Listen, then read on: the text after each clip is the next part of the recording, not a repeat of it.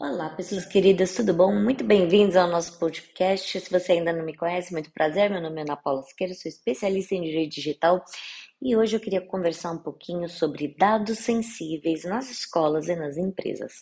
Bora lá? Então, primeira, num primeiro momento, eu queria conversar com você sobre dado pessoal. Que dado pessoal é toda informação que identifique ou permita identificar uma pessoa. Nome, RG, CPF, foto, profissão, idade, tudo isso são dados pessoais, tá?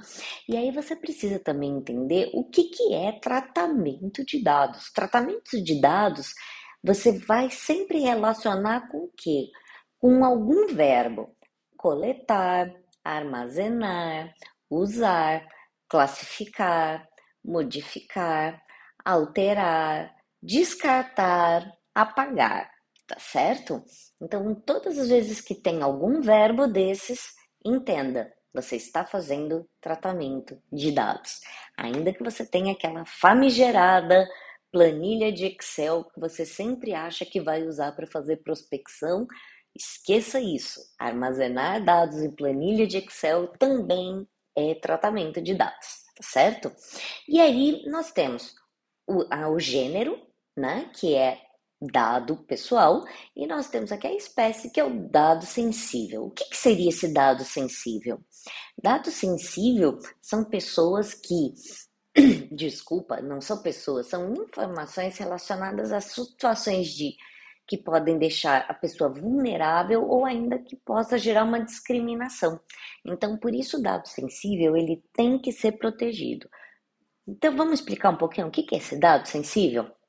Então vamos lá. A gente está falando de dados relativos à etnia, origem racial, é, religião ou convicção religiosa, opinião política, filiação a sindicato ou ainda qualquer forma de igreja, partido político ou ainda associação filosófica, tudo bem? Nós temos ainda dados referentes à saúde, à orientação sexual, dados genéticos de saúde, dados biométricos. Então, todos esses são dados sensíveis. Então, se você é escola ou é empresa, certamente você tem que ter esses dados. Você não consegue fugir disso. E você tem que, obviamente, para tratar os dados, você tem que assumir riscos. Então, na prática, quanto mais dados pessoais você tem, né? E quanto mais dados eh, sensíveis você tem, maior a sua responsabilidade. E, consequentemente, a cobrança do titular de dados é maior. Então, podem acontecer erros e falhas e você precisa ficar atento. Se você ainda não sabe quem é o titular de dado, o titular de dado é a pessoa física né? Que é a dona lá do RG, do CPF, do dado biométrico. Essa, essa pessoa é o titular de dado, tá certo? Então, como é que você vai fazer o tratamento do dado sensível? Vamos colocar algumas hipóteses aqui para a gente conversar? Primeiro, né? Você vai fazer uma análise jurídica, tá? Cuidadosa para garantir que o treina, que todo o tratamento, tá, esteja enquadrado dentro da lei. Então, primeiro, vamos ver o consentimento. Então, consentimento do titular do dado ou do responsável legal, se ele é menor de idade, tá certo? Que tem que ser fornecido de forma específica e destacada e com uma finalidade específica. O que isso quer dizer? Você tem que explicar o porquê e para que você está guardando, armazenando ou modificando esse dado, certo? E mais uma hipótese de tratamento desses dados é por cumprimento de obrigação legal ou regulatória pelo controlador. Quem é o controlador? Você, escola, você, empresa, tá certo? Nós temos ainda tratamento compartilhado de dados necessários que são compartilhados com quem? Com a administração pública. Para quê? Para realizar políticas públicas previstas em leis ou regulamentos. Tá certo? Então, muitas vezes você precisa compartilhar, você recebeu um atestado médico do seu funcionário e você precisa compartilhar com o INSS, porque os primeiros 15 dias a empresa ou a escola paga e os dias subsequentes é o INSS. Nesse caso, sim, você também aí vai ter o compartilhamento. Você também vai poder compartilhar dados relativos a estudos de órgãos de pesquisa, tá certo?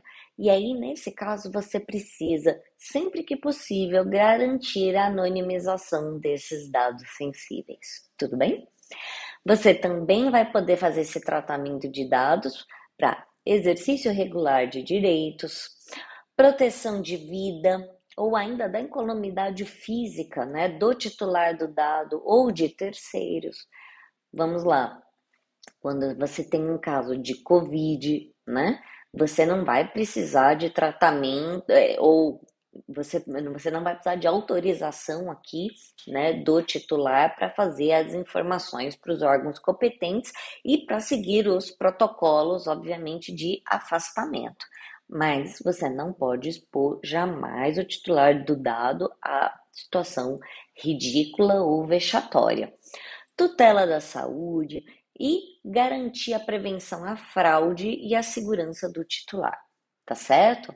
Então, é, se o tratamento não se enquadra em nenhuma desses casos que eu acabei de falar, ele é considerado ilegal em relação aos dados sensíveis, tá?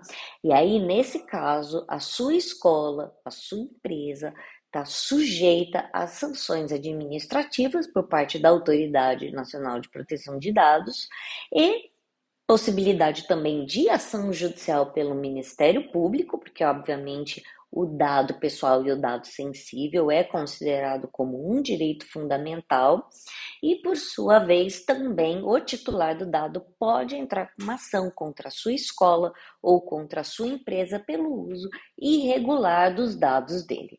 Tudo bem?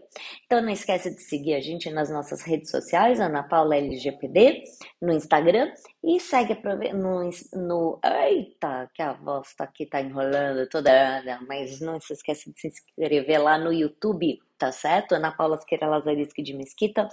Espero que você goste, deixe lá as suas dúvidas, suas perguntas, suas angústias e aproveita para compartilhar esse episódio com os amigos, tá bom? Um grande abraço para todos. Tchau.